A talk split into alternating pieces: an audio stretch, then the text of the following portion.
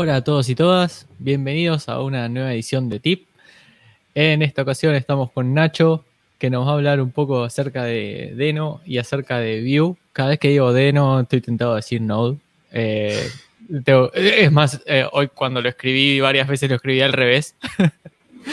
Así que, primero que nada, Nacho, gracias por, participar eh, acá en el en tip. Em, y lo primero que te voy a pedir, como te comenté antes, es que te presentes, porque seguramente, sí, te tenía que presentar, algo me iba a olvidar. Así que eh, te voy a pedir que te presentes, me cuentes un poquito acerca de vos. Dale, bueno, primero que nada, gracias por, la invitación, muy contento de estar acá. Eh, y bueno, eh, para quien no me conoce, mi nombre es Nacho Anaya, que bueno, obviamente Nacho no es técnicamente mi nombre, y trabajo como full stack developer actualmente una empresa llamada Balloon, que es una, pequeña startup de, San Francisco. Eh, y en mis ratos libres me gusta mucho eh, lo que es la educación técnica, digamos, eh, hacer cursos, workshops, no sé, más como hobby y otra cosa, pero siempre que tengo un rato para, divulgar o compartir conocimiento me encanta. y también dar charlas y participar en eventos, comunidades y, todo lo que tenga que ver con, con web, JavaScript, Vue, obviamente, eh, Node, Deno. Así que bueno, eso es un, poco de mí. Y bueno, mientras no hago todo eso y mientras no haya pandemia, mientras no hay pandemia en realidad, porque ahora con pandemia no, también eh, juego al hockey, eh, que, es algo que, me gusta mucho. Buenísimo. Bien, dijimos que íbamos a hablar de Deno y de Vue. te voy a empezar a preguntar un poquito acerca de Deno, ya que es en principio un poco más back, y después yo más, al front.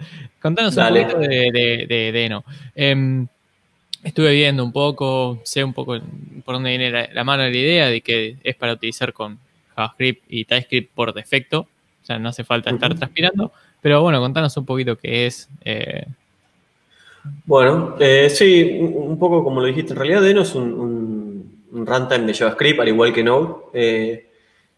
Que de hecho probablemente mucha gente lo sepa, pero otra gente no, están hechos por la misma persona. O sea, Ryan Dahl eh, hace poco más de 10 años creó Node, lo lanzó a producción y años después eh, se arrepintió de algunas cosas que hizo con Node y se puso a trabajar en Deno.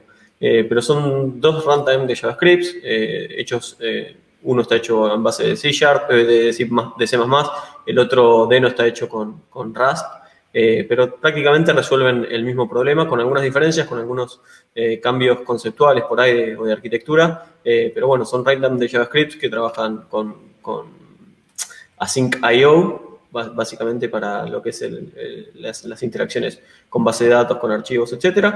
y la, particularidad que tiene Deno por ahí, entre otras cosas, pero que ya por ahí a muchos les llama la atención, no particularmente a mí, es que, como decías vos, transpila o compila TypeScript por defecto. Eh, y es muy fácil empezar a usar eh, TypeScript cuando ya estás trabajando con, con, Deno, digamos por default, cualquier archivo .ts que vos tiras ahí ya se compila. Incluso vos podrías mezclar y combinar archivos JS con archivos TypeScript y, podrías trabajar con ese desorden si te gusta de alguna forma eh, y no habría ningún problema. pero bueno, eso es a grandes rasgos lo, que es Deno hoy. Es, es, lo mismo que no, básicamente, hecho de otra forma, con otros conceptos y que te permite correr JavaScript del lado del servidor. Buenísimo. Te hago la, pregunta de ignorante. Eh, ¿Ya está productivo? Sí, sí, ya está la versión 1. Bueno, ya están sacando, digamos, versiones, ¿no? Mejorando bugs o, arreglando bugs o mejorando algunas cosas. Y ya está la versión, creo que es 1.2 algo que, que, ya está, pero sí, ya está productivo. Hace unas semanas, en definitiva, que está en producción. El año pasado salió como una beta y es donde ya eh, se encaminó bastante el uso. Yo realmente lo, empecé a probar este año, empecé a usarlo este año. Eh, y, de hecho, por curiosidad, porque no. Yo no me planteé. Las, cosas que, Ryan Dahl trata de arreglar en Deno, que está supuestamente él interpreta que están mal en Node, yo no me las planteaba como un problema hasta que por ahí me puse a entender que, que sí, que idealmente no, no, serían las mejores formas de resolver ciertas cuestiones y que Deno por ahí las hace de una forma más. Eh, no sé si eficiente, pero una, una forma distinta, ¿no? Y depende por ahí lo que te guste y, cómo sea hoy en día tu relación con Node, eh, Deno puede ser una buena alternativa. Por ejemplo, ¿tenés algunas cosas que hayas visto diferentes que no, por ahí no te has planteado, si ahora te estás planteando y decís, sí, tenía razón? Sí, eh, dos cosas principalmente. La primera que es el tema de seguridad. Eh, para mí, lo que hace Deno de, bueno, digamos, con respecto a Node, es que es seguro por defecto y que trabaja con este sistema eh, tipo allow list o, sistema de, privilegios mínimos donde vos tenés que ser específico en lo que le vas a permitir a tu programa que haga. Eh, entonces, si vos vas a querer que tu programa sea un web server y que acceda a, lo que es el módulo network de tu sistema operativo, vas a tener que permitirle y darle acceso específico a ese permiso. Por defecto, tu software no va a tener acceso a eso. Si vos querés que tu software o lo que estás haciendo pueda escribir o leer un archivo, vas a tener que darle permiso para eso. Eh, y por defecto no lo vas a tener. Entonces, digamos, te, te esa especie de sandbox que, bueno, al menos que vos especifiques que quieras hacer algo, de por sí eh, lo que vas a lograr es que trabajes en un ambiente más cerrado, pero más seguro. Eh, y eso es algo que, yo por ahí no, me lo había planteado eh, y, que no, no, está tan bueno lo que pasa en Node, porque vos pensás, una cosa, nosotros cuando usamos Node, olvídate que estés haciendo backend, vos usas Node, hoy, hoy Node es el, es el backbone del frontend, o sea, cualquier frontend moderno está basado en Node, por Webpack, por Babel, no sé, por cualquier cosa. Eh, y hace poco hubo un caso muy conocido con ESLint, eh, con una librería en realidad ESLint que se llama ESLint Scope, que probablemente ninguno de nosotros la conozca, pero todos los que usamos ESLint la estamos utilizando y todos los que no usamos ESLint, pero usamos herramientas que utilicen ESLint, también la están utilizando. Eh, y esta librería sufrió un, hackeo en algún momento donde no, recuerdo exactamente cómo fue, pero de alguna forma pudieron hackear la versión que se subió a NPM y esa versión que se subió a NPM lo que hacía era tenía una especie de, código que trataba de leer los npm RC de los, de los proyectos en los cuales se instalaba.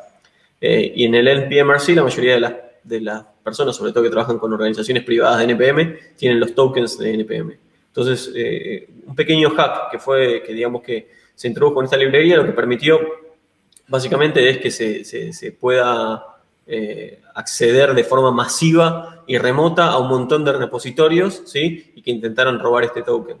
Y si vos te pones a pensar, cuando yo me puse a investigar sobre esto, lo primero que se me vino a la cabeza es, ¿por qué un linter tiene que tener acceso a la red? ¿Por qué un linter tiene que poder hacer una petición HTTP si es un linter?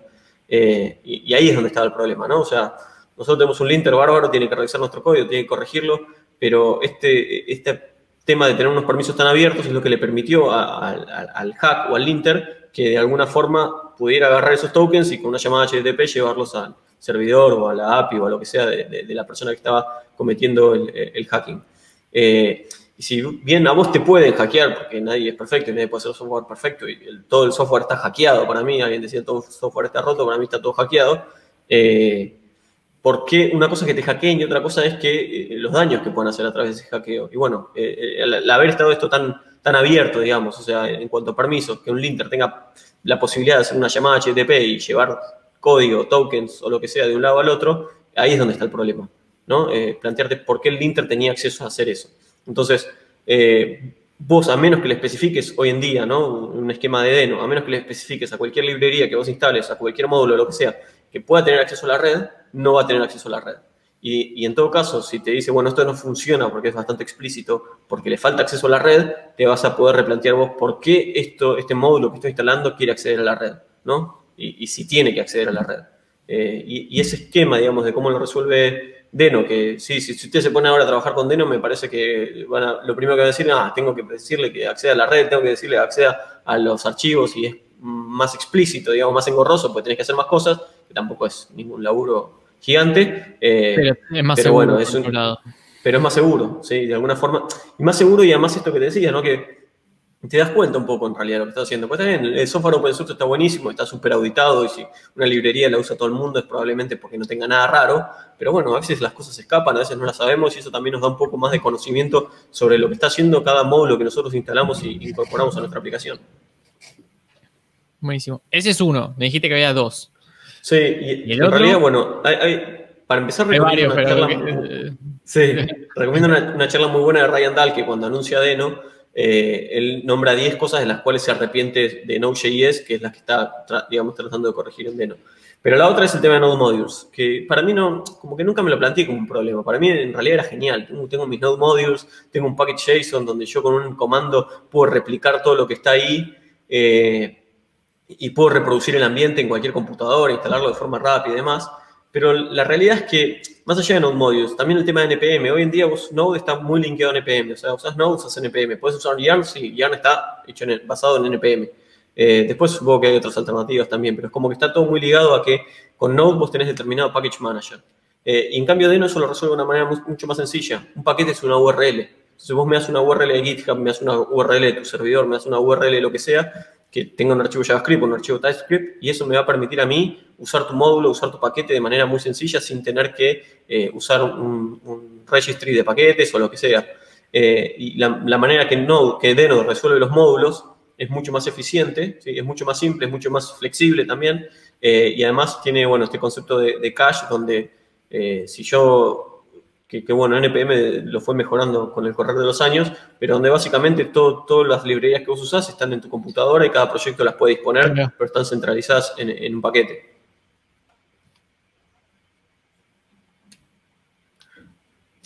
Bueno.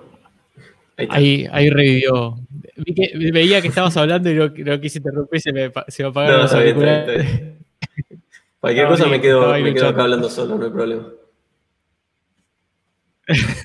Buenísimo. Bien, eh, justo te metiste con el tema de NPM. Lamentablemente no lo escuché completo y hace un rato vi un tema de una pregunta de que, hicieron en el chat, en el, chat justo que es acerca de NPM, es si se puede usar los, paquetes de Node con Deno. ¿Se puede? o sea, ¿hay, algo abierto que se puede o en realidad no? No, depende, obviamente va a depender mucho del paquete. De por sí no, porque Deno, otra de las cosas que también están buenas, que a mí me gustan, es que Deno es, está pensado para ser compatible con el browser. Eh, vos un problema que tenés hoy en día en Node es que tenés la variable global se llama process, la variable global en el browser se llama window, eh, y cuando vos querés acceder a process en el browser te va a pinchar todo, cuando querés acceder a window en, el, Node te va a pinchar todo. Eh, y si bien window no es una variable muy, muy linda para mí, para el browser, digamos, como que no tiene demasiado sentido, window como variable global, donde está todo, digamos, toda la funcionalidad tachada, eh, Deno se bancó ese nombre, digamos, y dijo, bueno, vamos a ponerle window para que sea, para que podamos crear de manera más sencilla paquetes que sean compatibles eh, entre, entre lo que es el servidor y lo que es el cliente. Entonces, muchas de las cosas, no sé, muchas de las cosas que están hechas en Node de por sí no te van a funcionar porque tienen una API diferente, eh, no sé, las funciones para, para escribir o o leer un archivo son diferentes, las funciones para crear o la forma de crear un HTTP server es diferente, hay un montón de cosas diferentes. Los paquetes que por ahí sean más agnósticos, más genéricos en cuanto a JavaScript, supongo que podrían llegar a funcionar o podrían ser más fáciles de portar de un lado al otro. Y creo que alguien estaba trabajando en una especie de librería, que ahora no, recuerdo el nombre, pero que había como una especie de librería que permitía un poco esa portabilidad. Eh, no sé si particularmente hacerla runtime, digamos, de poder convertir una cosa en, tiempo de ejecución de, una plataforma a la otra, o si de crear librerías compatibles con una u otra, que bueno, yo imagino que, eso de a poquito se va a ir dando porque va a, haber, va a surgir esa necesidad, sobre todo de, cosas que son agnósticas a la plataforma, ¿no? No sé, cómo puede ser, qué sé yo, eh, crear o hacer una petición a HTTP, o crear un, UID, no sé, o, crear un hash, ese tipo de cosas. Buenísimo. Bien, eh, otra de las cosas que, me, me, perdí, esto de, los, los, packages. Yo los packages por ahí los veía, eh, yo venía de .NET, así que los packages por ahí los veía como, el, como un nugget que podías instalarte. Eh, o sea, lo veía más de esa forma. Con Deno tenés algo similar, me imagino. O sea, más, más, más llevado a un nugget de .NET que a un... O sea, tipo, mm. es un lugar que dice, estas son todas mis dependencias y corres un comando y te, te instala las dependencias. Sí, en, realidad no, es tan así. Yo también, yo también trabajé con .NET hace mucho tiempo, ya no, no trabajo más. Y también, bueno, por lo menos en la época que yo trabajaba con .NET, nada que te era un dolor de cabeza. O sea, nunca, eh, nunca, nunca era tan fácil, bueno, me bajo el proyecto nuevo en la computadora, me bajo las cosas de Nugget y compila. Eh, y eso por ahí es un poco lo que cuando yo me pasé a Node dije, wow, qué bueno que está NPM, qué bueno que está Node Modules, ¿no? Porque todo eso que por ahí yo veía muy complicado con Nugget, eh, se hizo o se resolvió bien de esta forma. Pero bueno, eh, eh, por ahí tampoco era la manera más correcta. O sea, en realidad por ahí no era que Node Modules era muy bueno, sino que Nugget era muy malo. no quiero guardar a, a, Nugget. No, está, bien, en ese, en ese, momento seguramente, porque he tenido proyectos que eran así, últimamente se mejoró mucho. Pero... Estoy hablando de hace, no sé, 6, 7 años atrás por lo menos. Por eso, sí. Hoy en día está, no sé, hace dos años que no toco .NET, pero en el último tiempo andaba mejor. Ok. Y, hoy en realidad lo que hace, lo que hace eh, Deno es chequear estas URLs que vos tenés en el proyecto. y eso que vos, eh, esas URLs que vos tenés, que son módulos, o sea, cada URL es un módulo eh, y una URL es un archivo en realidad, cada módulo es un archivo. Si después tu archivo hace requires o imports de otros archivos, eso está buenísimo. Pero en principio cada módulo es un archivo. Y eso después se guarda todo en un registro, eh, digamos ahí en, lo que es el caché de Deno, y listo, no hay un package JSON básicamente. O sea, vos querés, tenés un comando de Deno para saber cuáles son las dependencias que usás y las versiones, y podés hacer una especie de lock, de un, viste como tenés el package JSON y tenés el package lock, podrías hacer una especie de lock para loquear las versiones, trabajar con versiones específicas, pero no es el comportamiento default. O sea, el comportamiento default es escanear tus, tus URLs, básicamente.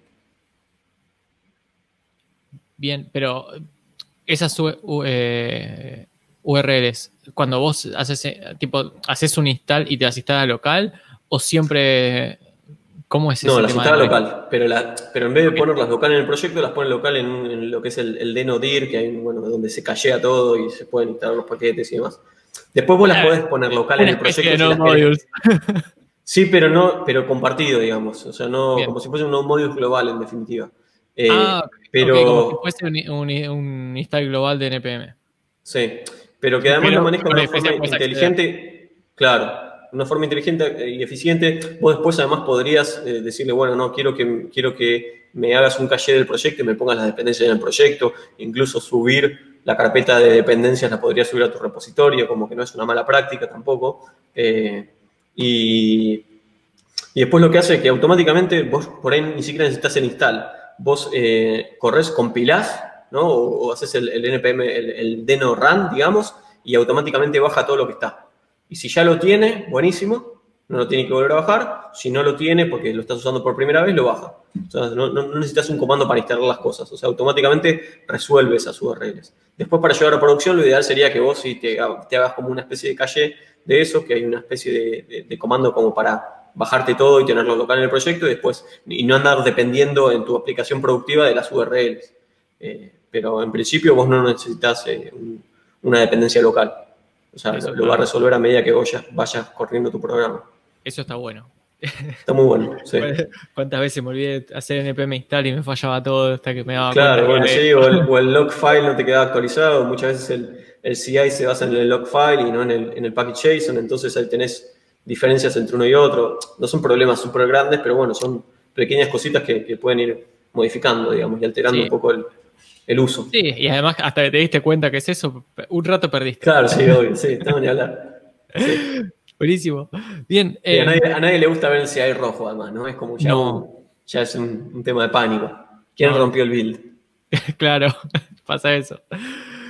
lo, otro que te iba a decir, eh, comentaste que estaba productivo. Ahora, ¿qué tipo de aplicaciones puedo hacer usando Deno hoy en, día? En realidad. ¿Cualquiera? Eh, o... Sí, sí, yo te diría que, a ver, yo lo, voy a aclarar, tampoco que soy un experto, o sea, lo empecé a usar porque me gustó y porque lo empecé a probar. Y no, si me decís, ¿tenés alguna aplicación en producción usando Deno? No, la verdad que no.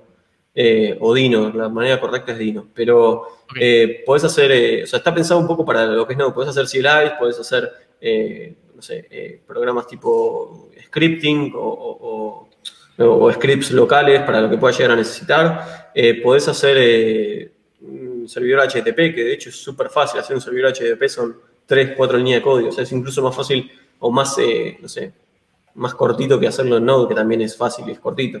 Eh, pero yo te diría que prácticamente los mismos usos que hoy le das a Node se los puedes aplicar a Dino. Bien, buenísimo. Y, otra que, siempre trae, trae consigo dudas, el tema de debugging. ¿Qué tan... Eh, ¿Llegaste a debugar? Eh, sí, eso, es otra de las cosas que, están buenas. Que Deno, eh, creo que esto saca. Deno arrancó cuando eh, Ryan Dahl arranca con Dino, lo, hace en Go, arranca haciéndolo en Go. Después, no sé qué se le pasa por la cabeza que termina migrando a Rust.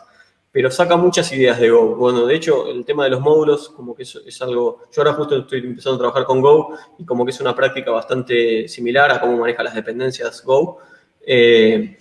después, el tema de tener una standard library, que está muy bueno también entonces dice, bueno, todo lo que sea eh, estándar, digamos, a, cosas como puede ser el UID, generar UIDs, eh, usar bcrypt para generar eh, o hasher passwords, no sé, login, lo que sea, todo lo que pueda llegar a ser común, en vez de que haya paquetes, digamos, que hagan eso, brindemos soporte oficial, o sea, tengamos una standard library de cosas oficiales que deberíamos resolver nosotros. que eso también es medio como una idea de Go y, está bueno. Y, relacionado en realidad a lo que estabas preguntando, también es como es opinionado en ese sentido, porque ya te da todas las herramientas que vos necesitas. No necesitas eh, que haya linters porque hay un linter oficial, no necesitas que haya un prettier o un formateador de código porque ya hay un oficial, eh, hay una herramienta de debugging oficial, hay una herramienta de bundle oficial, o sea, como que ya lo tenés todo out of the box. Eh, no sé si eventualmente mañana surgirán alternativas en base a eso, pero vos ya hoy, hoy Dino te da todo como para empezar a laburar, incluyendo el debugger que lo puedes hacer con, con Node, eh, perdón, con Chrome y con las herramientas de desarrollo de Chrome.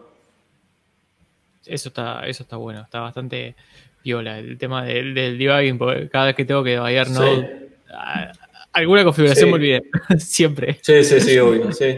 No, está bueno. Ah, sinceramente no, no, lo probé mucho, eh, pero sé que viene, digamos, out of the box.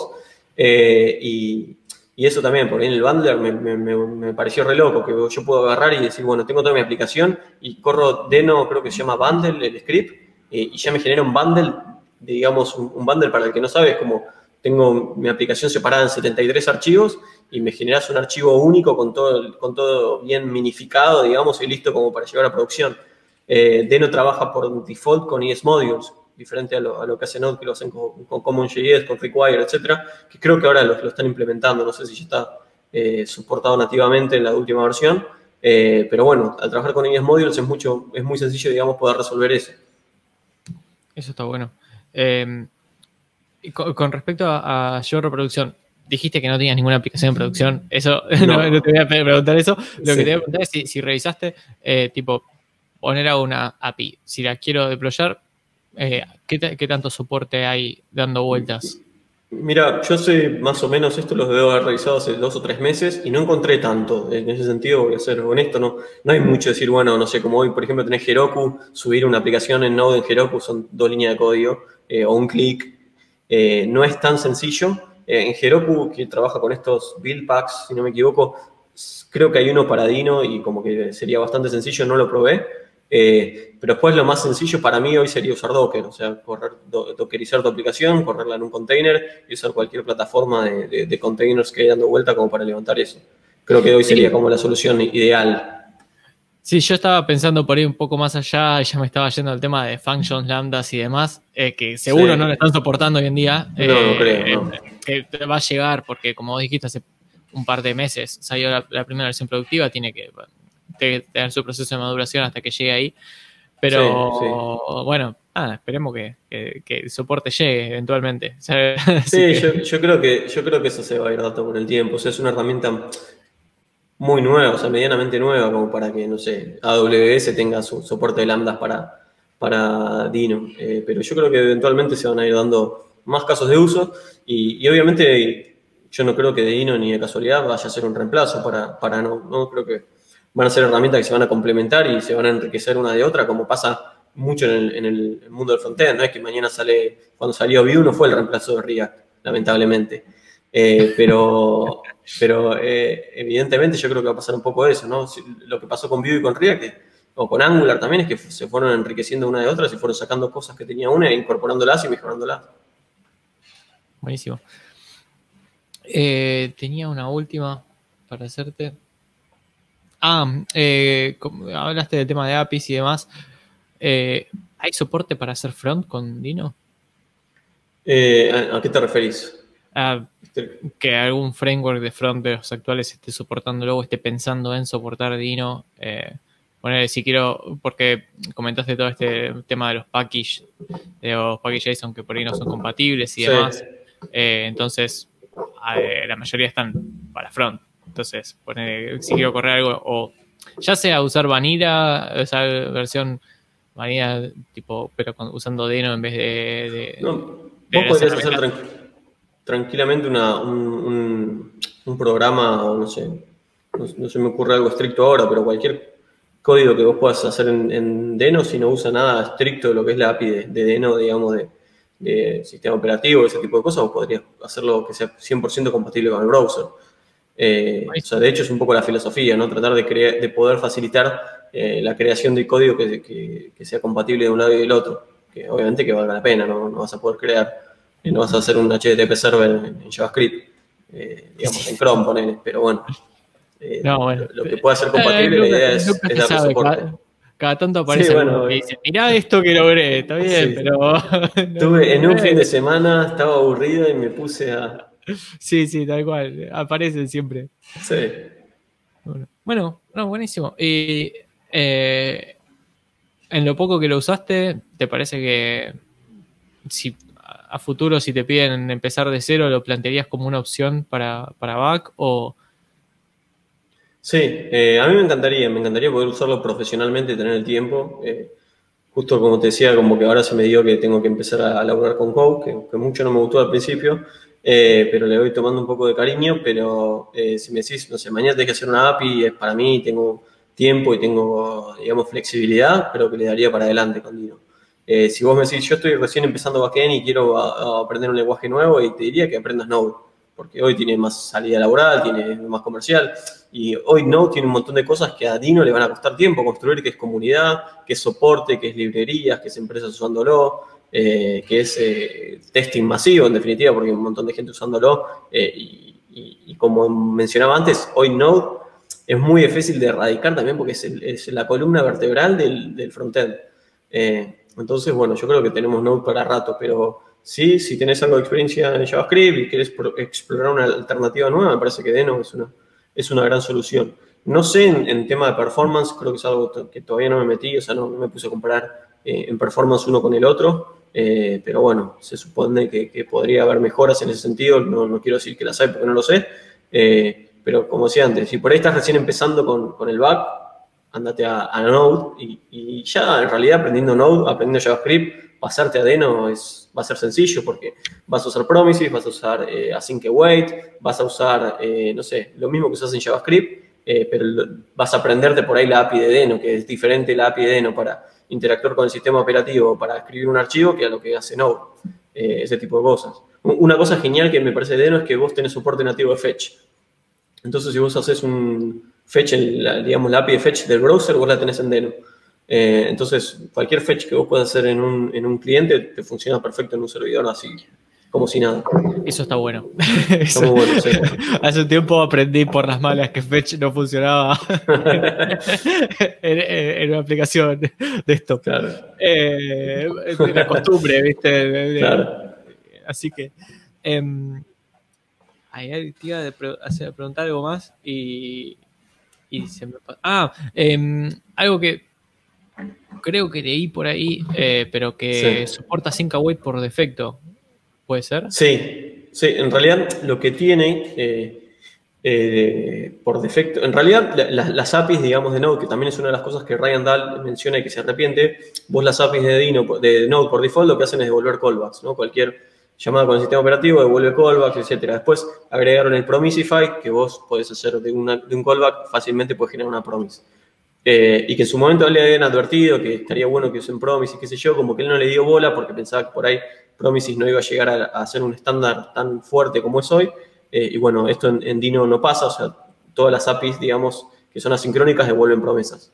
Eh, al devolver promesas, es, todo es sencillo de trabajar con Async Await y lo que tiene diferente es que soporta top level Async Await. Vos, por ejemplo, si agarrás hoy en día en Node, que voy a hacer un paréntesis después para, para aclararlo, pero si vos hoy en día agarrás en, Node antes de la versión 14 y pones una async await fuera una función, digamos, haces un main.js y pones una async a una llamada, una wait a una llamada sincrónica que vuelve una promise, eso no funciona. El async siempre tiene que estar adentro de una función.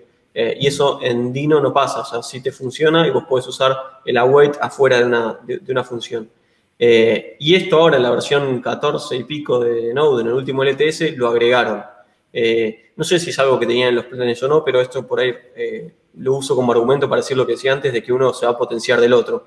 Dino tenía una funcionalidad que estaba muy buena y que Node no la tenía y de manera muy, no sé, rápida, no sé exactamente cuánto tomó o no, pero en definitiva ya está, ya está productiva y ya se puede utilizar también. Sí, tengo un ejemplo perfecto que te voy a hacer cuando ahora cuando hablemos de, de Vue, eh, entre Dale. Vue y React, porque ya Dale. No, bien. De, de Dino, la verdad que tengo muchas ganas de probarlo, no tuve el tiempo de sentarme, así que también por, por eso un poco quería charlarlo y a ver si, si le daba para adelante, así que nada, le voy a, le voy a dar una prueba. Eh, pero bueno, dijimos, vamos a hablar de, Dino y de Vue. Así que pasemos al tema front, ¿no? Dale, eh, vamos al front. Contame, para los que no sepan qué es Vue, no sé si va a haber mucha gente, pero hagamos una intro rápida de, qué, es Vue. Ok, Vue es el mejor framework, no, no, voy a evangelizar. Vue es un, es un framework frontend, es un framework en realidad progresivo, eh, y este concepto de framework progresivo es básicamente para decir que no son una librería y que no son un framework, o que son las dos cosas al mismo tiempo. Eh, o sea, es una herramienta bastante similar a React de por sí, porque es un core, está basada, es reactiva, está basada en el Virtual DOM eh, y se encarga de resolver el problema de la vista de lo que es el patrón MVC. Y está pensada para eh, resolver cualquier tipo de arquitectura, no, de arquitectura, pero sí de requerimientos, tanto simples como complejos. Pero lo que tiene además, o sea, ser una librería que es un core, que es chiquita y que es justamente solamente por la UI, tiene un montón de herramientas por encima dentro de lo que es el ecosistema que se la pueden agregar para escalar y que esa herramienta simple también te sirva para aplicaciones complejas.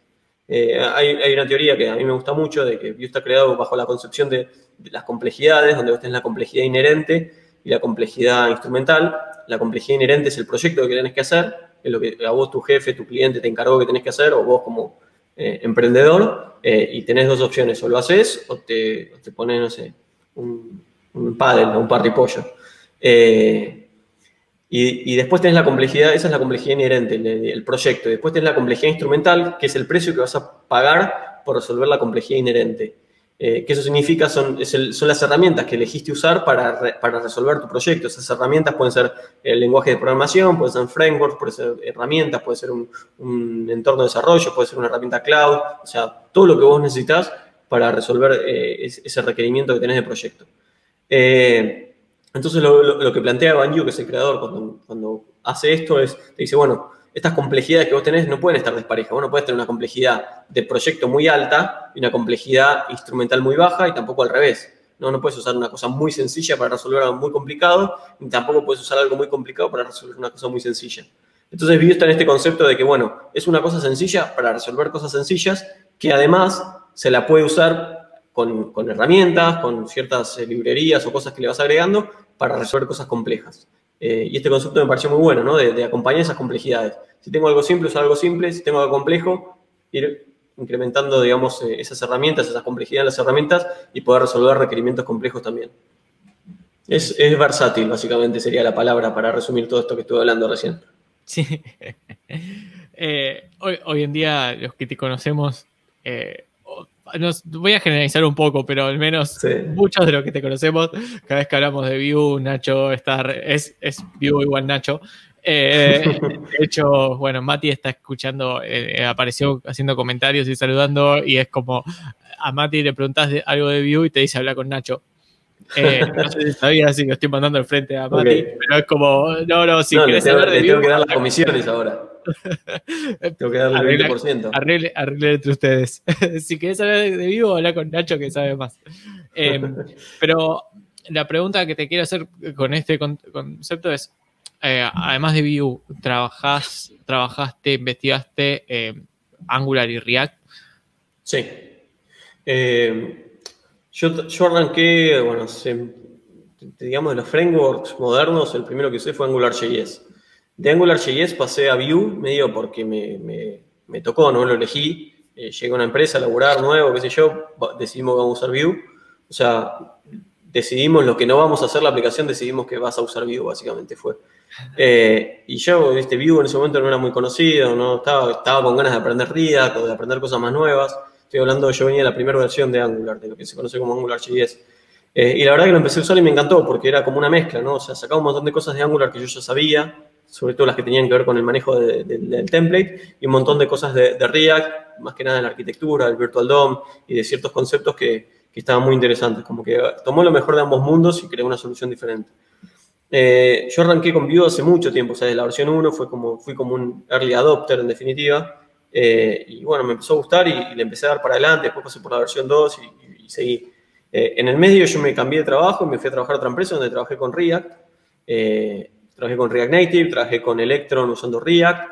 Eh, y la verdad que React me gusta a mí, no es que digo, uy, React es malísimo. Eh, me gusta, me parece que, a mí me parece que es muy similar, si bien podemos argumentar y discutir un montón sobre el tema, eh, yo creo que son conceptualmente muy similares, tienen dos cambios paradigmáticos muy importantes, uno es funciones render contra templates y el otro es mutabilidad con inmutabilidad, ¿no? Eh, en Vue todo es mutable y, el traqueo de las dependencias se basa en la mutabilidad y en React pasa todo lo contrario.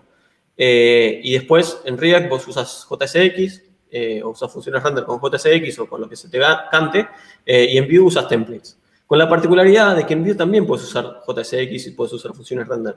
Eh, o sea, no es lo más común, no es lo que se estila hacer, pero se puede hacer. Y eso es lo que me gusta de Vue, que es flexible. En ese sentido, te tratan de dar todas las opciones como para que vos uses lo que más te gusta. Eh, pero bueno, trabajé con React, trabajé un tiempo, trabajé como dos años más o menos con React, me gustó. Eh, prefiero Vue toda la vida, pero está bueno, me gustó. Después con Angular, con la, con la verdad que quedé muy desactualizado, o sea, no conozco cómo está ahora la, eh, digamos, el ecosistema de Angular y que se use y que no, pero bueno, eh, Angular ya de por sí es, una herramienta más abarcativa, ¿no? Como que trata, o por lo menos lo que pasaba con Angular JS, que trataba de darte todo resuelto por, defecto, los controllers, eh, la, API para hacer las peticiones HTTP, como que era una herramienta más completa y más compleja también. Y, bueno, Vue y React por ahí pasan a ser un poco más flexibles. pero sí, trabajé un poco con, con esas, trabajé me acuerdo hace mucho tiempo un framework llamado Knockout, que me gustaba mucho también. Sí. Parecido. Me encantaba Knockout. O sea, muy mala prensa, pero a mí me encantaba. Me, parece que también un framework enfocado solamente en la vista eh, y que estaba bueno. Eh, pero sí, eso es, eso es un poco el stack que usé. Eh, y, yo, como digo, o sea, hago chistes, que vivo mejor, todo lo que sea pero a mí React me gusta, me parece que es una solución genial, me parece que, que Vue es Vue gracias a, lo que sacó de React y que, bueno, en definitiva tenemos que, ser flexibles en poder elegir no solamente lo que más nos gusta, sino lo que más nos sirve para resolver determinado proyecto o, determinado requerimiento. Eso está bueno. A ver, yo con lo que contaste tuve una sensación bastante parecida cuando arranqué con Vue. Caí porque el que hizo el proyecto decidió usar Vue. Era, era eso, o sea, no, fue. Y, venía de, como te dije, venía de .NET y utilizaba MVC con jQuery. Claro, sí. y la verdad que me, pasar de .NET, eh, yo en ese momento venía aprendiendo un poco de Angular por mi cuenta, React, React cuando arranqué era muy difícil de configurar la primera, para arrancar. O sea, era como que tenías que tener muchas cosas y arranqué con Vue y fue como, esto es magia, instalo dos paquetes y empieza a funcionar y funciona. Y el MVC en, este momento ya era la versión 2 y pico, la 2 cuando yo arranqué.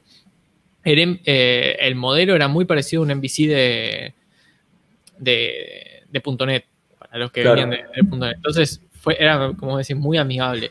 La única diferencia es que yo lo empecé a utilizar con TypeScript y ahí era donde se dejó de ser amigable, pero ese, era otro tema.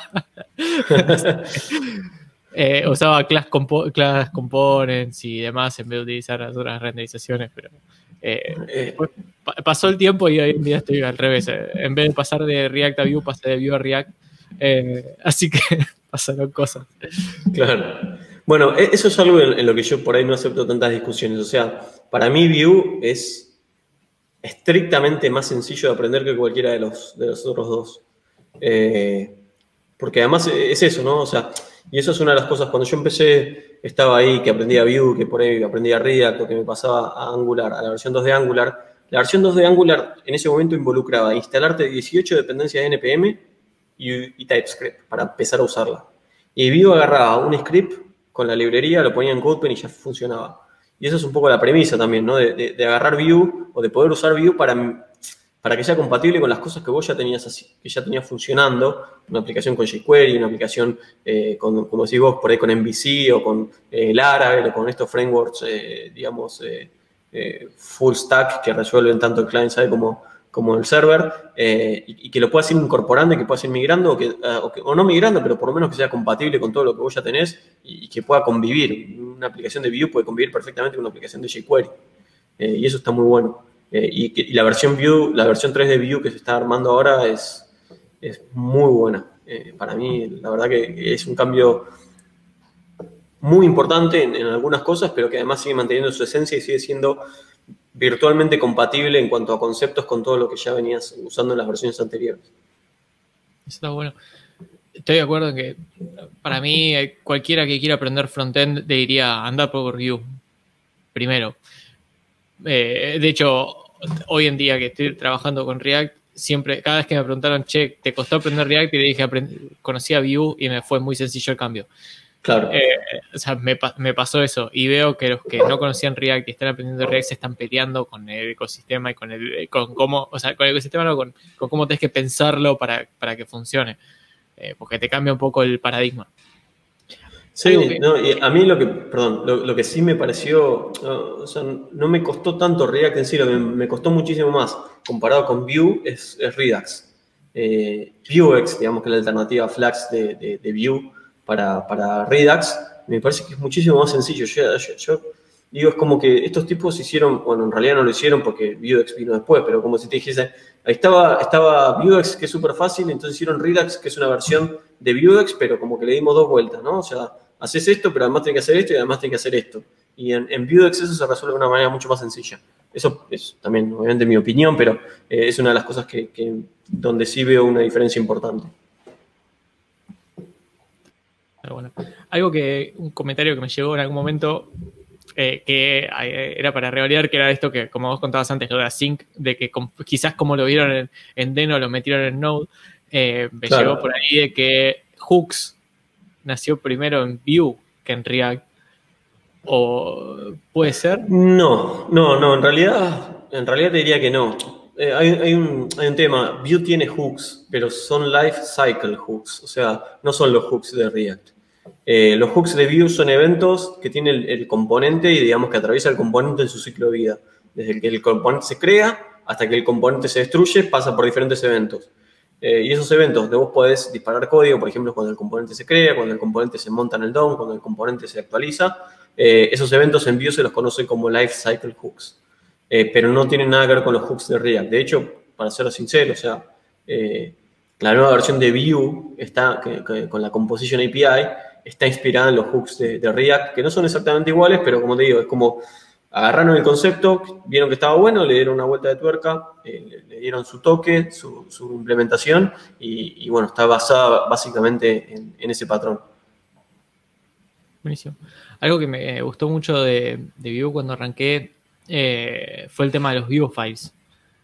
Eh, ¿Eso usás por Vue Files como directamente o...? sí. Y, sigue, siendo igual. Template sí. code.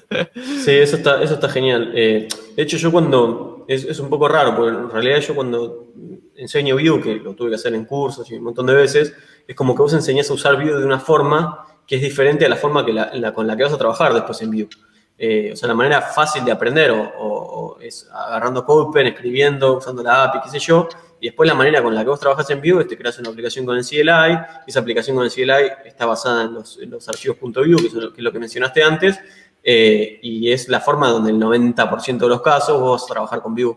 Por ahí vas a tener excepciones o gente que lo está trabajando con, con jQuery o con aplicaciones legacy o lo que sea, y lo vas a usar de la forma normal, pero en la mayoría de los casos vos trabajás con archivos .vue. Y los archivos .vue, sí, es como decís vos, está, está buenísimo porque vos tenés en un componente tenés la vista, eh, digamos, tenés la lógica, tenés la estructura y tenés el diseño. Eh, y como que ese componente, así que es un solo archivo, lo llevas a cualquier proyecto y si está bien hecho, ese componente funciona, porque tiene todo lo que tiene que tener, está dentro de un archivo. Eh, y eso sigue siendo así. O sea, obviamente podrías no, utilizarlo, pero sigue siendo así. y bueno, eso es una de las cosas que, me parece que están muy buenas también. Comentaste mucho el tema de, esto de que enseñas con, con Vue y la forma de, de arrancar, arrancas distinta. Eh, sí. ¿en qué, ¿En qué sentido lo arrancas distinto? O sea, comentaste ah. un poco a Copen, instalás un par de dependencias sí. y... Sí, eh, es, distinto eso nada más. O sea, los conceptos son los mismos, eh, pero ¿qué pasa? Yo, a mí lo que, lo que me parece atractivo de Bio es esto que hablamos antes, ¿no? Una referencia, un Copen, lo pones y funciona.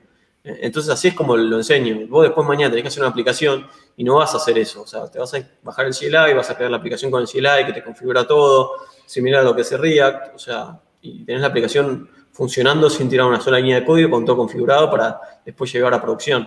Eh, después lo que usás en una y otra es lo mismo. O sea, la API del componente, tenés data, tenés métodos, tenés computed, eh, la funcionalidad y la esencia del componente es la misma en cualquiera de los dos escenarios. Eh, la diferencia es que en uno tenés estos archivos .view y en la otra trabajas con JavaScript, con HTML y con CSS por separado.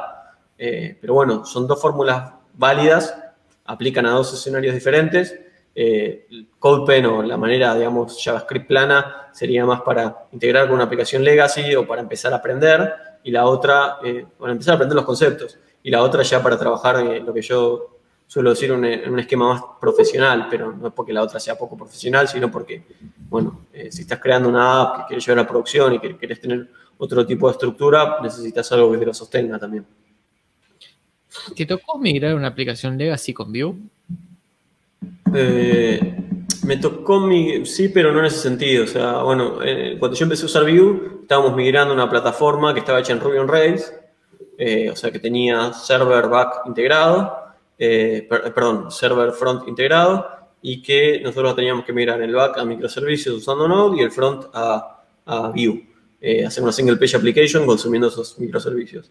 y la migración fue esa, no es que yo agarré Vue, lo metí en la aplicación Ruby on Rails y empecé a hacer una migración paulatina, sino que hicimos un proyecto en paralelo y se apagó uno y se prendió el otro. Eh, eso creo que fue la, única migración. Lo que sí me tocó fue migrar de la versión 1 a la 2, que tampoco fue muy difícil y probablemente ahora me va a tocar empezar a migrar de la 2 a la 3. Bien. Eh, eh, te iba a consultar de, cómo habías hecho la migración a mí me, tocó migrar una aplicación Legacy a Vue, ah, pero paulatinamente. Eh, de hecho, al punto de que empezamos a meter Vue sin que nadie se entere y de repente Vue ya estaba metido. Es buena esa. Lo, lo, podés usar. Lo metés sin que nadie se entere y lo metés tanto que ya después no lo pueden sacar. Sí, sí, es como, bueno, mira, todo esto, que es todo lo nuevo, está metido en Vue. Y funciona. Ahora podemos migrar a otro. Eh, fue, más o menos así. Eh, mi jefe en ese momento me dijo, no, no, no digamos nada, porque en algún momento quisieron mirar a Angular, hicieron cagadas, miremos, vamos a poco. Em, me, gusta, la técnica, la voy a empezar a usar. Y, pero no, no miramos archivos JS. directamente fue como el CLI y ese, ese, ese, lo que te sacaba del CLI, que era el JS, eh, el bundle, directamente lo poníamos en, una, en un punto de la aplicación y, y convivían. Eh, pero por, eso te, preguntaba a ver si cuando contaste un poco de lo de que para ir para mirar una aplicación de si usabas el JS nomás, eh, te iba a consultar si, lo habías hecho de esa forma. Pero estuvo buena la. No, no, tuve, todavía no tuve, pero sí me, gustó la, técnica. Meter silenciosamente. No, no, no la quieras, ¿no? Todavía lo tuve y dejar así como, ¿no? Ok, ok, mejor. no, sí, sí. Em, Mira, acá hay dos preguntas que, están haciendo en el, chat. Una la hicieron muy temprano, estábamos hablando de Deno todavía y ya había nombrado Vue, entonces la dejé pasar. Que es, em, hoy en día, si haces una aplicación eh, de, de Vue, ¿tenés alguna preferencia de backend o algo para recomendar? ¿O es el, que sepas? Sí, te diría que en realidad, obviamente depende de cómo estés logrando. Yo la mayoría de las veces que trabajo con Vue, trabajo single page application o, una aplicación front y una aplicación back y en general GraphQL, API REST, lo que sea, pero bueno, es una aplicación, un cliente consumiendo un servidor. Entonces, me, importa poco y nada lo que hay en el back. O sea, mientras es una interfaz REST en el medio, es lo, que me va a interesar a mí. Eh, después, si, si trabajas más con, monolíticos o qué sé yo, eh, bueno, Vue de hecho creció mucho de la mano del Laravel hace muchos años, como que se volvió, no sé por qué, al, creador del Laravel le gustó Vue, lo empezó a meter como, eh, como el motor del engine, digamos, del front para los proyectos Laravel, y ahí es como que, levantó mucho revuelo, pero la verdad es que depende de lo que te guste vos, o sea, no es, no es que decís, no, si, vos, si este es tu backend, tenés que usar Vue porque va a funcionar mejor. Eh, yo creo que va a tener que, o sea, es JavaScript, va a funcionar bien con lo que haya, con, con lo que haya atrás. y sobre todo si están elaborando un esquema tipo single page application, un esquema RESTful, donde es agnóstico, o sea, pasa JSON, recibir JSON y, listo. Buenísimo. Y la otra pregunta que, hacen es, si que en realidad voy a convertir un poquito, eh, porque están viendo si tenés para compartir la, estructura estándar de un proyecto, pero la pregunta que, quiero saber es, ¿tenés una estructura estándar? O sea, tipo, che, tengo que empezar un proyecto nuevo. Eh, ya tengo eh, en, no sé si de vuelta, hace, hace no sé, mínimo un año y medio que no tocó Vue, entonces no, sé si, siguen estando las mismas cosas, pero en algún momento eh, cuando con el Vue CLI eh, ejecutabas y decís, che, iniciamos una nueva versión, podías elegir qué cosas te instalaba, como Vuex, el router, y, si era con TypeScript o no TypeScript, y te podías guardar ese, ese esquema. Sí. guardabas. Eh, eso. El otro es si, eh, si tenés tipo una versión estándar que decís, bueno, esto es lo mismo que tengo que tener, o lo, lo haces a partir de, los requerimientos. No, la realidad es que lo, más importante es usar el CLI, porque si usas el CLI para crear la aplicación, más allá de que te configura todo y te ahorras un montón de quilombo después, eh, te va a te va ayudar a, generar esa estructura. Eh, te va a crear las, carpetas, digamos, donde tienen que ir cada una de las cosas. Y si vos usas el CLI para crear la aplicación, como decías vos, y le decís, bueno, quiero usar el View Router, te va a crear una carpeta Views para que pongas las rutas eh, ahí y una carpeta Components para que pongas los componentes ahí. si pones Vuex, te va a generar una carpeta para el store. Como que el mismo CLI te va ordenando un poco a, cómo ir armando la estructura base. Después es muy abierto, o sea, no, no tiene mucha vuelta. Eh, y, yo, de hecho, eh, a veces lo voy cambiando, ¿no? Creo que no tengo dos proyectos donde, viste, tengo exactamente igual lo que uso en uno o en otro, porque en general los proyectos grandes los arrancás en un momento diferente a, eh, con mucho tiempo en el medio. Como decías vos, por ahí el último proyecto lo empezaste hace un año y medio. Y en un año y medio cambió mucho lo, que puedes llegar a ver. Entonces, depende un poco. O sea, trato de usar el CLI, trato de guiarme. tengo los presets, obviamente, sobre todo cuando estoy eh, haciendo demos o lo que sea, tengo como un preset que es lo mínimo indispensable, que es el linter eh, y Babel y nada más.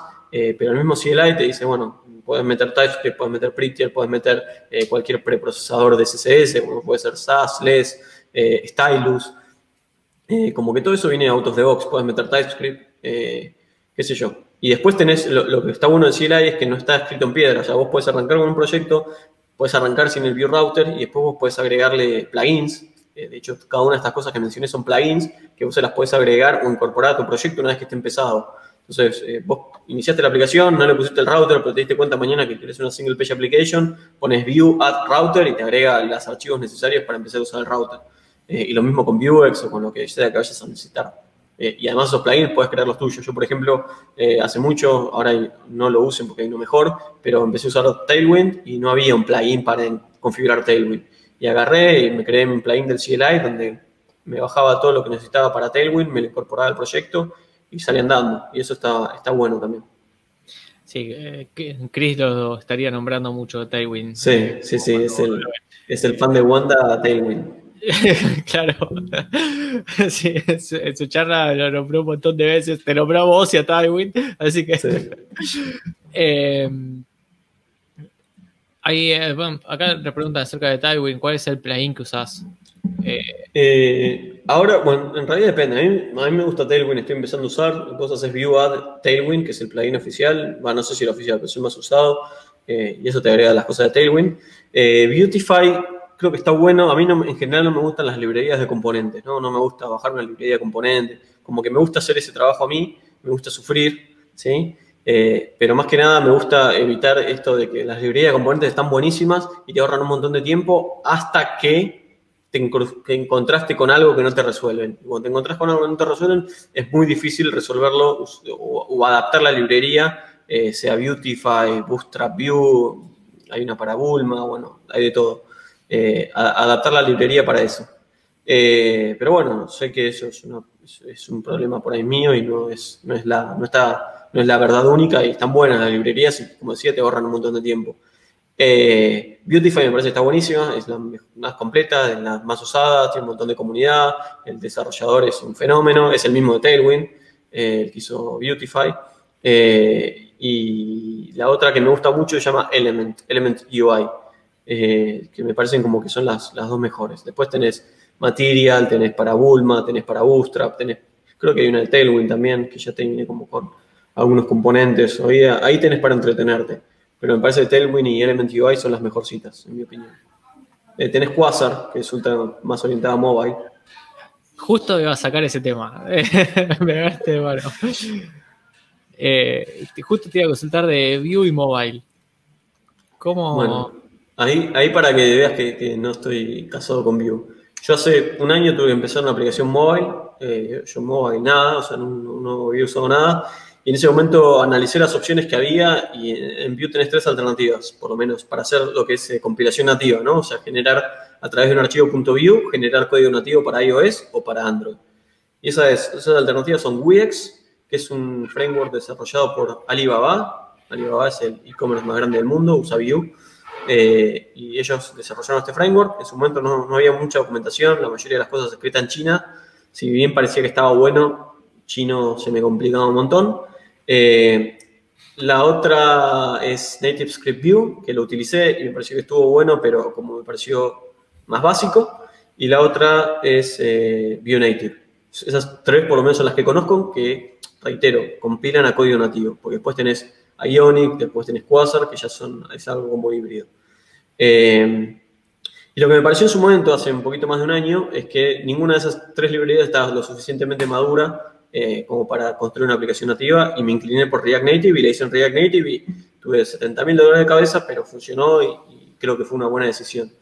Hoy en día el ecosistema cambió un poco, la versión 3 de Vue también va a facilitar, eh, una de las cosas que, me gusta es que de la manera que está hecha la arquitectura de la versión 3, creo que va a hacer que estas alternativas nativas eh, avancen mucho más rápido porque van a poder acoplarse a Vue sin necesidad de forquearlo y sin necesidad de reescribirlo. Es como que van a poder usar todo lo de Vue e implementar su propio engine de, compilación, que es lo que están haciendo ahora, pero en vez de tener que hacer un fork, van a directamente poder, eh, eh, heredar ese código, por decirlo de alguna forma, sin tener que modificarlo. Y lo que hacen es, básicamente, es como que decir, bueno, imagínate que Vue es un auto, le sacamos el motor, nos quedamos con toda la carcasa, con la rueda, con el volante, con, no sé, los daditos colgando del espejo, pero le ponemos, le ponemos nuestro propio motor. Eso es un poco lo que va a permitir la nueva versión de Vue para, para con estas herramientas de, no solamente de mobile, podría ser de desktop o, de lo que se ocurra, de lo que se ocurra que, que pueda compilar archivos.vue a algo.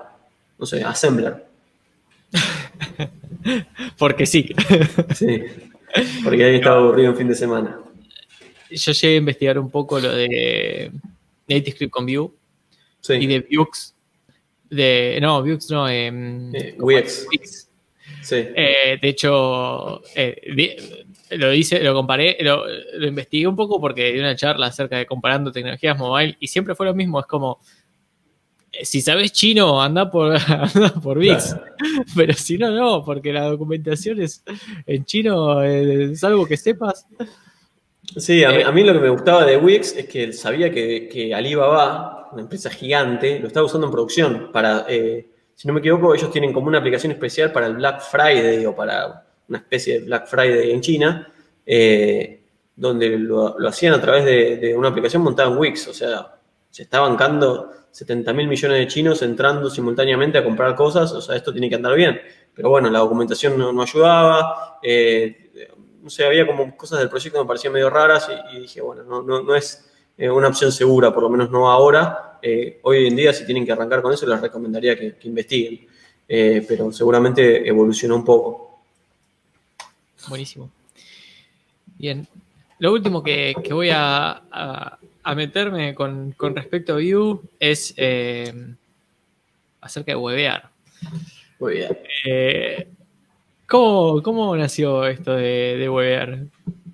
bueno, en realidad nació, nació un poco también como nació Buenos Aires, como que de alguna forma me... Yo cuando hice Buenos Aires, que es B corta Buenos Aires, eh, dije, o sea, yo venía laburando mucho con Vue y, en su momento como que dije, bueno, no hay una comunidad de Vue en Argentina y, como que me sentí obligado a crearla. Eh, y después se sumó Mati, se sumó Cami Cepeda, se sumó Puri, Cami ya no, no está igual con nosotros. Está bien Cami, no, no está con nosotros en Buenos Aires.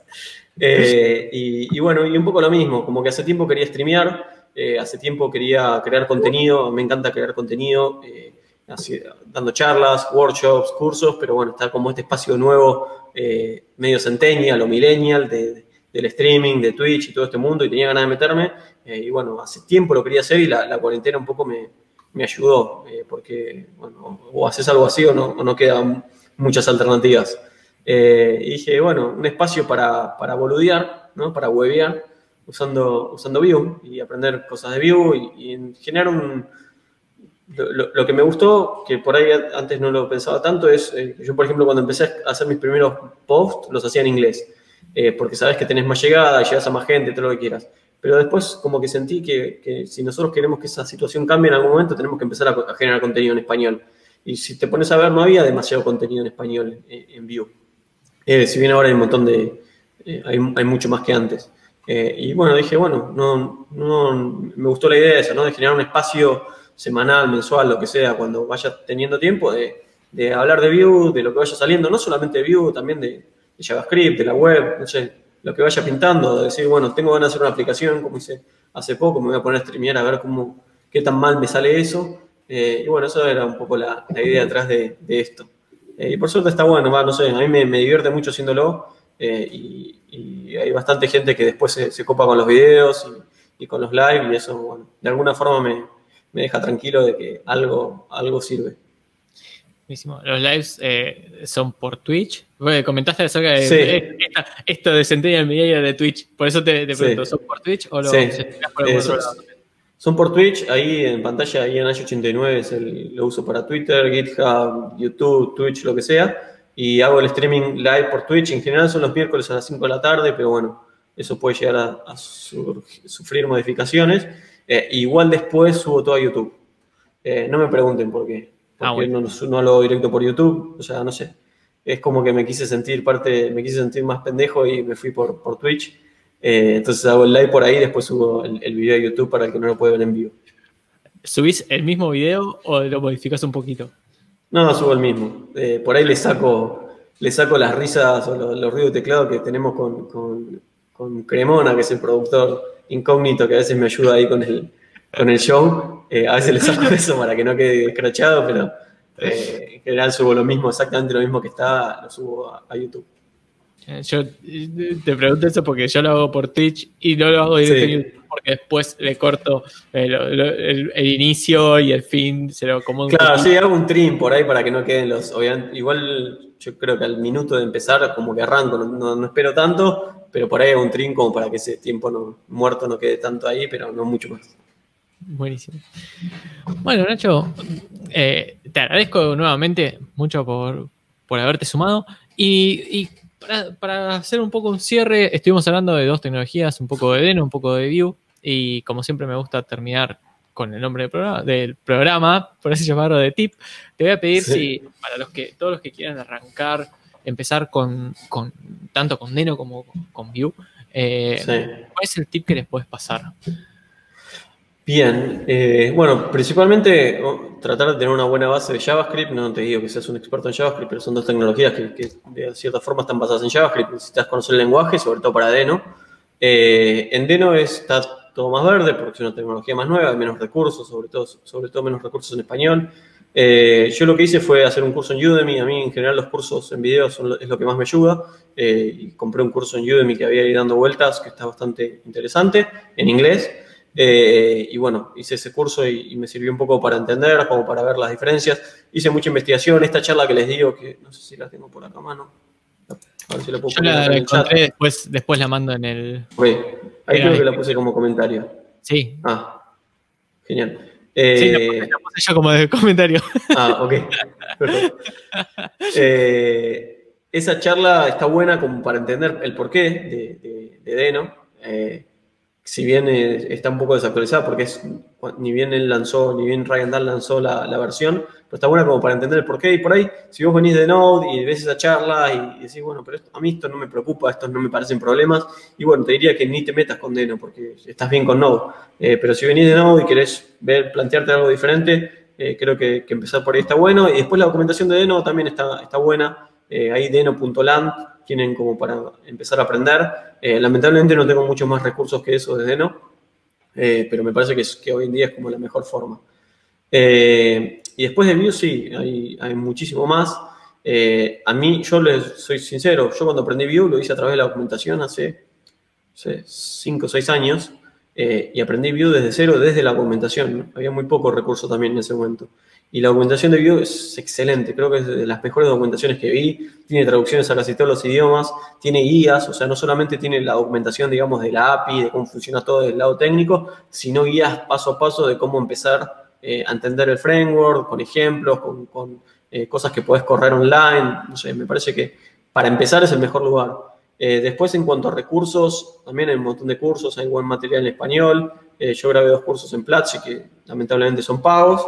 Pero en mi GitHub, que está ahí también en el mismo handler que les pasé, y en 89 hay un workshop online que es gratuito, obviamente, que lo pueden usar para, aprender, eh, por lo menos para tener las bases.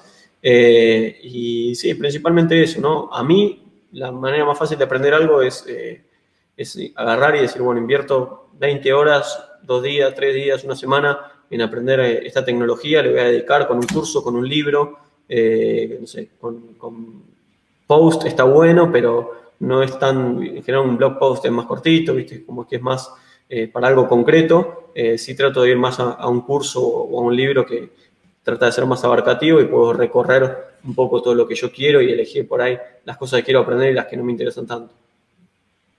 Buenísimo. Bárbaro, Nacho. Muchísimas gracias nuevamente por, por haberte sumado. Eh, y muchas gracias a todos los que nos escucharon, eh, a todos y todas los que nos hayan escuchado en vivo. Eh, esto, como comentamos antes, va a estar después en YouTube, así que lo que están en YouTube, en Spotify, y en todos lados, porque como es podcast, va a estar por todos lados. Así que muchas gracias a todos. Bueno, muchas gracias por la invitación y un saludo también a, a todos los que nos estuvieron viendo. Buenísimo.